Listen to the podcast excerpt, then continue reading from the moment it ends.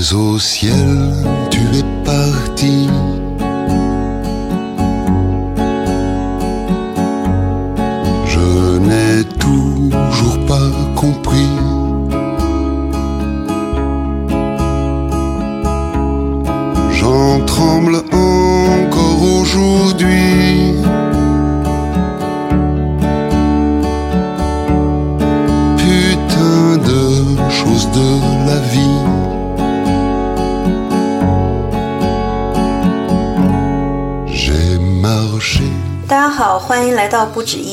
我是麋鹿。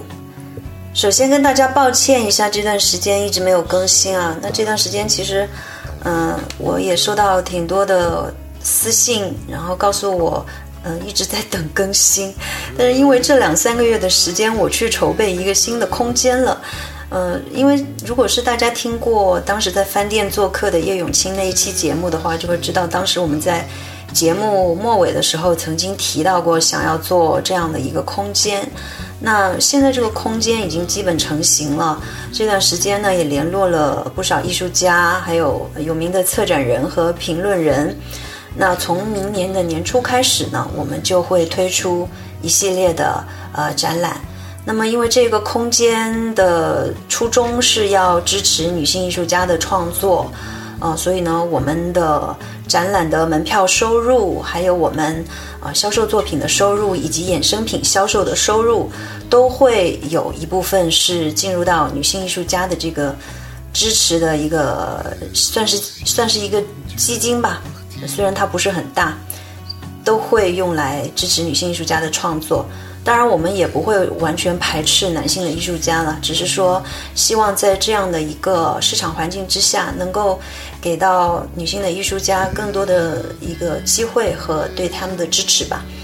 那呃，空间会有进一步的活动信息。在上海的朋友，如果以后想来空间里面交流，或者是参与一些线下活动的话呢，也欢迎大家跟我联系。呃，后面有进一步的呃走向，我会在电台和公众号里面跟大家公呃更新信息的。呃，OK，今天我们想要聊的是常玉。常玉在十月五日的香港苏富比现代艺术晚间拍卖当中呢，他的人生终极巨作、最大尺幅的裸女油画之一《屈腿裸女》，最终是以一点九八亿港元的天价成交了。那其实对于内地的公众而言，常玉的知名度远远不及同时代的赵无极和吴冠中等人。那呃，一点九八亿是什么概念呢？因为这个数字在我们普通人的眼中看来，简直都已经是一个我们我们不太知道什么概念的数字。那在当代艺术圈来说，呃，一点九八亿，它已经是可以买下一组最优秀的当代艺术作品，并且同时盖好一个美术馆。而一点九八亿这个钱的利息呢，几乎每年就可以买下一张几乎所有最顶级大师的呃作品，或者是一组张小刚和周春芽级别的当代作品。那一点九八亿的这个价格呢，也是超越了所有的留法艺术家，呃一长串的名单。其实常玉在油画板块中一直都是处于价值的领导地位的。即使是呃，在就是拍卖市场的赵无极年，啊、呃，常玉的油画也是以每平方尺的最高价格牢牢占据榜首的。根据艺术市场通讯二零一九年春季的中国艺术家油画价格指数排行，我们可以看到常玉每平方尺的价格是一千零八十四万多，而位居第二的吴冠中呢是六百万。也就是说，常玉甩第二名，甩掉了四百多万的这个距离。那么第三、第四以及到榜单的后面的吴大宇、林风眠、赵无极、萧淑芳、冷军、吴作人、靳尚仪等人呢，就更加是无法望其项背了。那么常玉这个人，他的画《屈腿裸女》这寥寥的几笔线条，为什么会让人们付出？这么高的价格想要去拥有呢？有很多人喜欢把常玉和梵高相提并论，好像觉得他们都是那种生前籍籍无名，呃，到死后大放异彩的画家。那梵高在他的一生当中，其实真的是一幅画都卖不出去，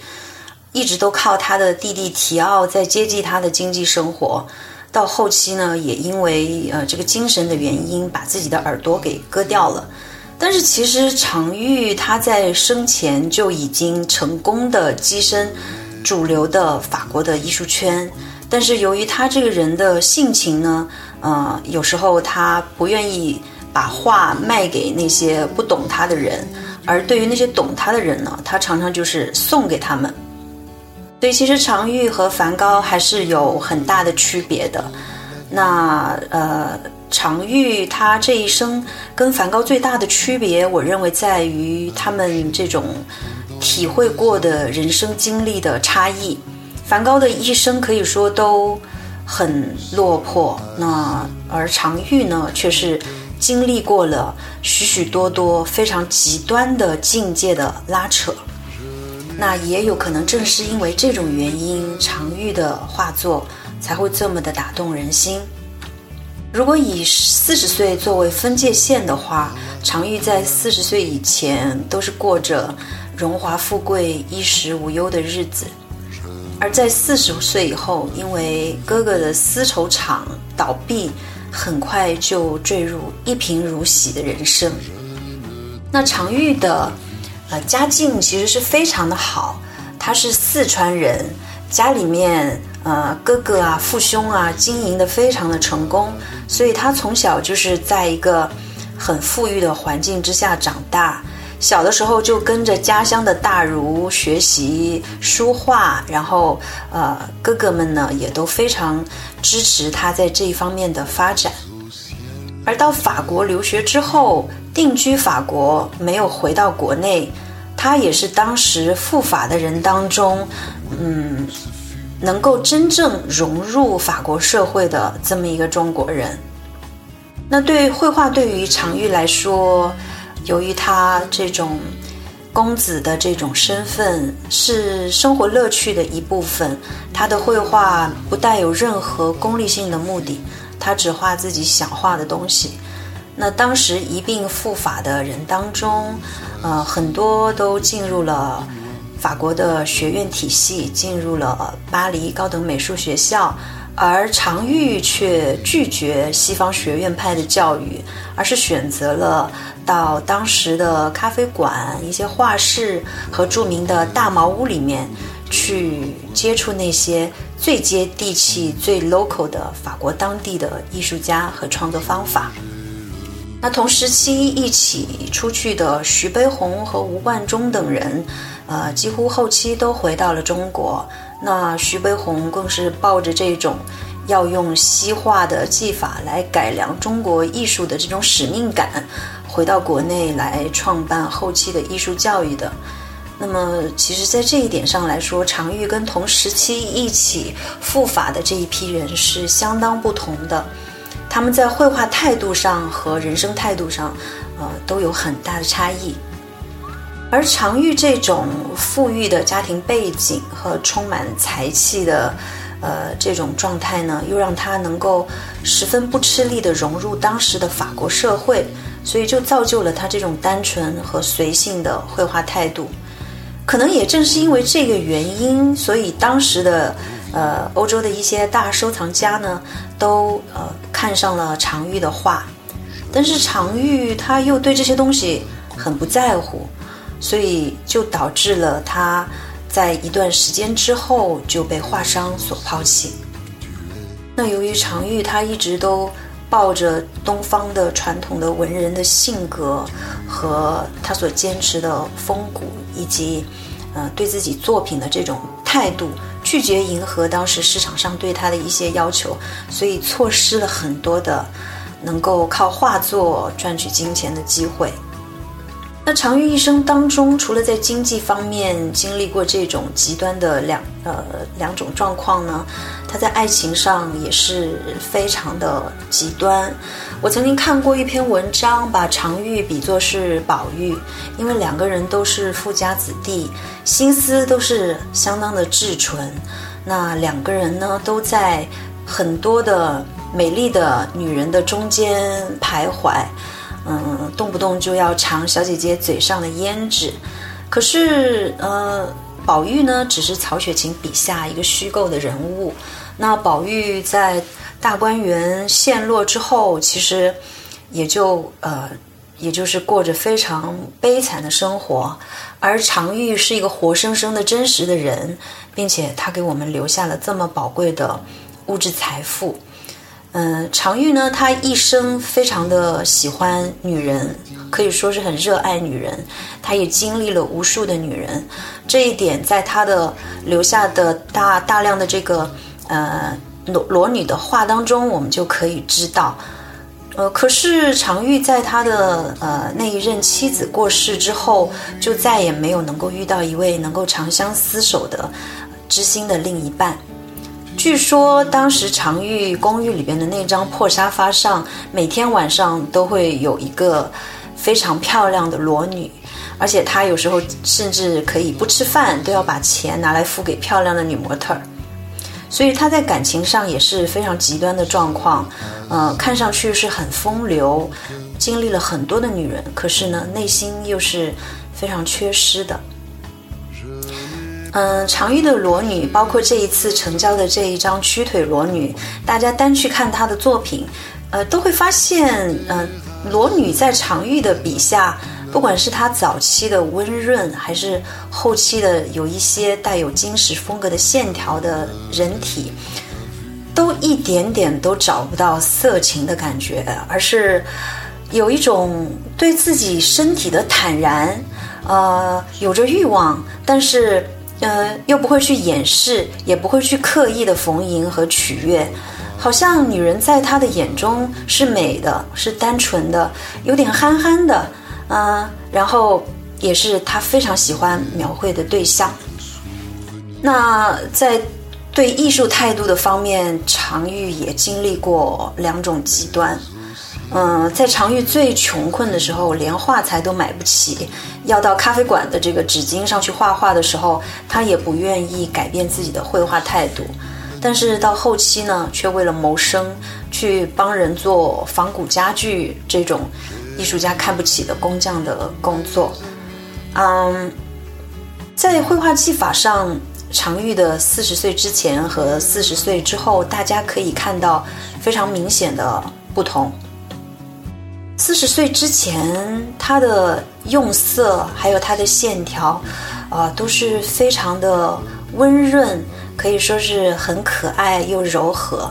那么他的人体呢？嗯，特别的丰腴，啊，很饱满，然后特别的柔软，嗯，面孔也是相当的单纯。那到了后期呢，同样是女性的身体和花卉以及动物这三个主题的创作，用色和线条却都变得冷峻和硬朗了起来。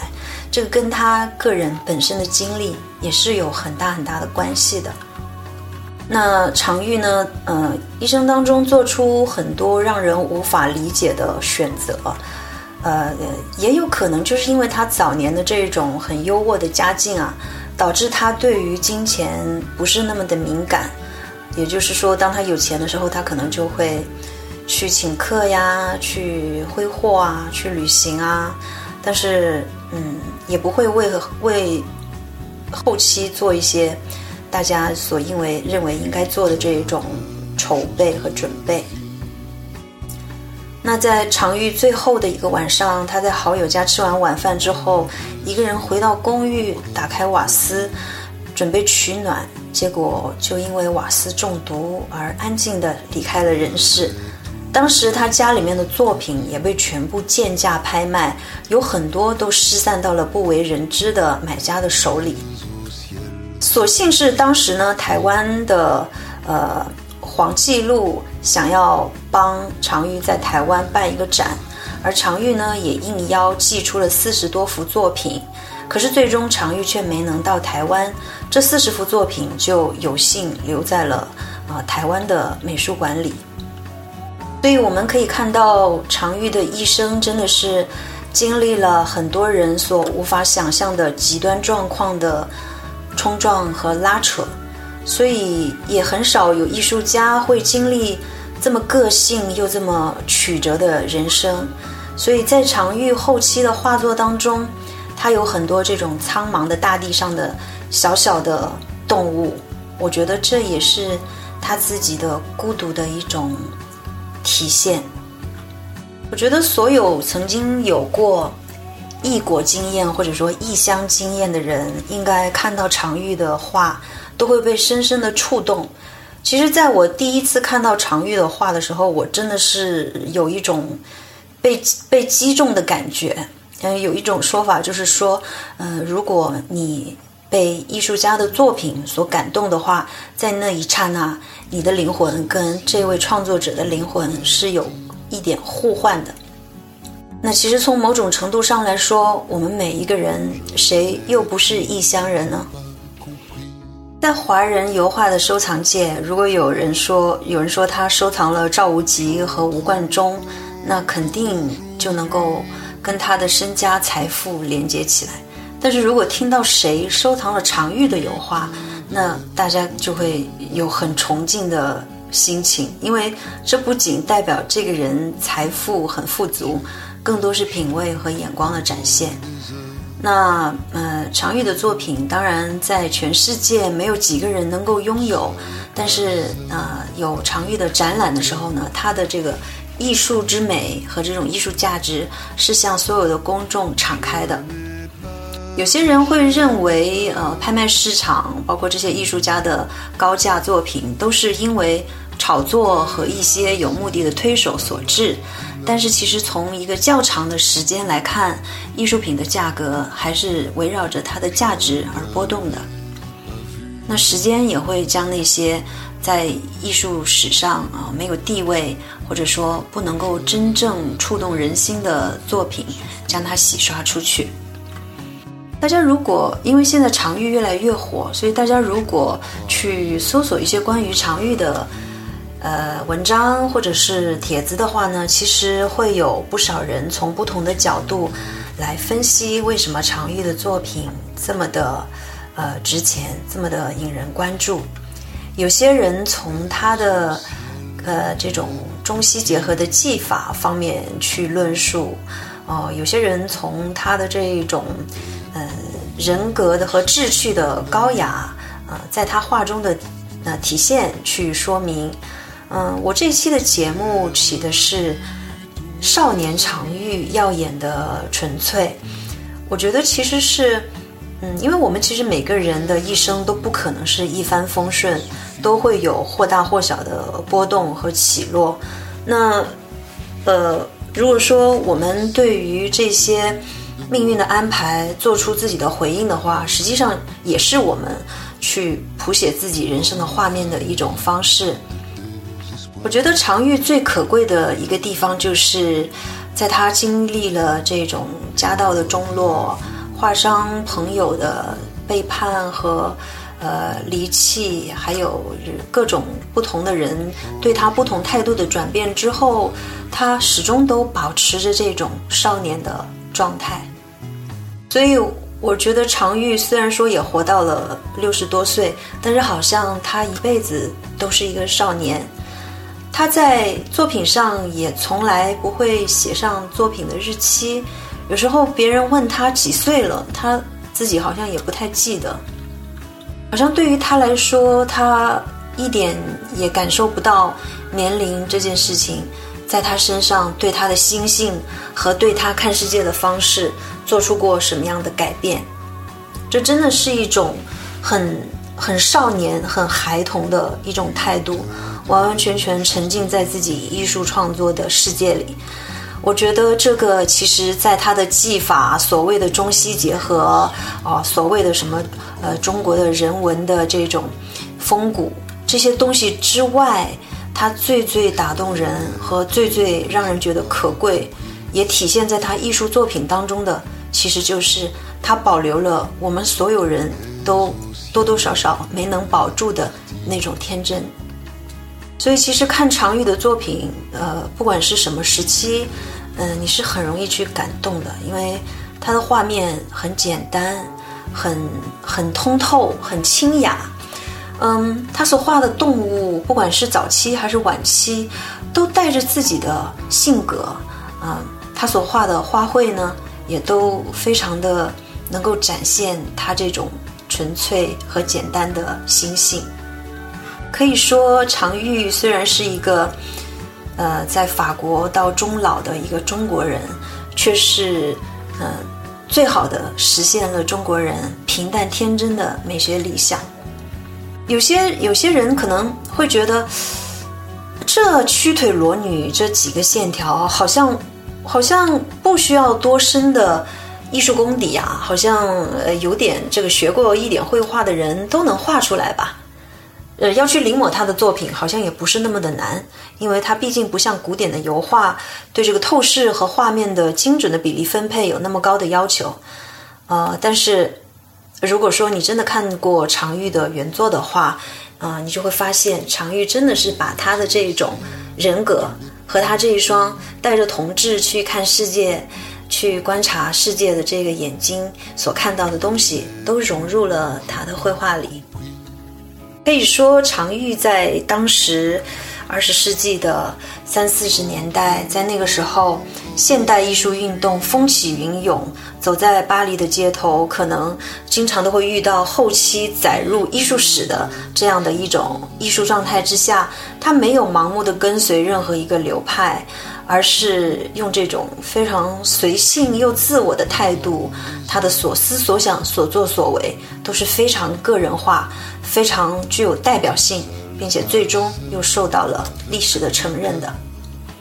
所以，这种中西结合的文化上的共鸣，还有他一生的传奇故事，和他非常有限的油画数量，让常玉的画作在近年来越来越奇货可居。那其实，嗯，市面上我曾经想要找一本关于常玉的专著，但是我并没有找到。那对于常玉在台湾和后期的大陆和华人圈的推广，有一位非常重要的人，就是原先的苏富比的台湾区的负责人伊淑凡女士。她从第一次在藏家的这个家里面看到常玉的作品之后，就一发不可收拾。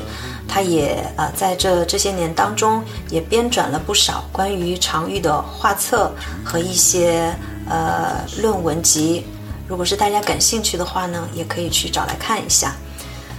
伊淑凡女士曾经做客蔡康永的节目，讲过一些常玉的小话，但是可能因为是一个这种在电视上播放的大众媒体的节目，所以讲的不是很深。感兴趣的朋友呢，可以搜来看一下，也可以根据自己的呃对常玉的兴趣度去做一些更深的了解吧。当然，我觉得其实更重要的还是在有机会的时候。多去看看常玉的原作，这是比什么都更值得的。嗯，那么今天呢，就先跟大家分享这么多。常玉可以算是我最最最最爱的艺术家之一。嗯，三月份的时候就呃四月份吧，曾经也写过一篇关于常玉的文章。当时有有朋友说，怎么好像写的太短了，刚写了一点，没还没看够就没了。所以，希望今天的这一期节目让大家更深的了解到了常玉这个人。啊，好啦，那么今天的节目就到这里了。希望大家呃都能够拥有特别开心的一周。我们下次见。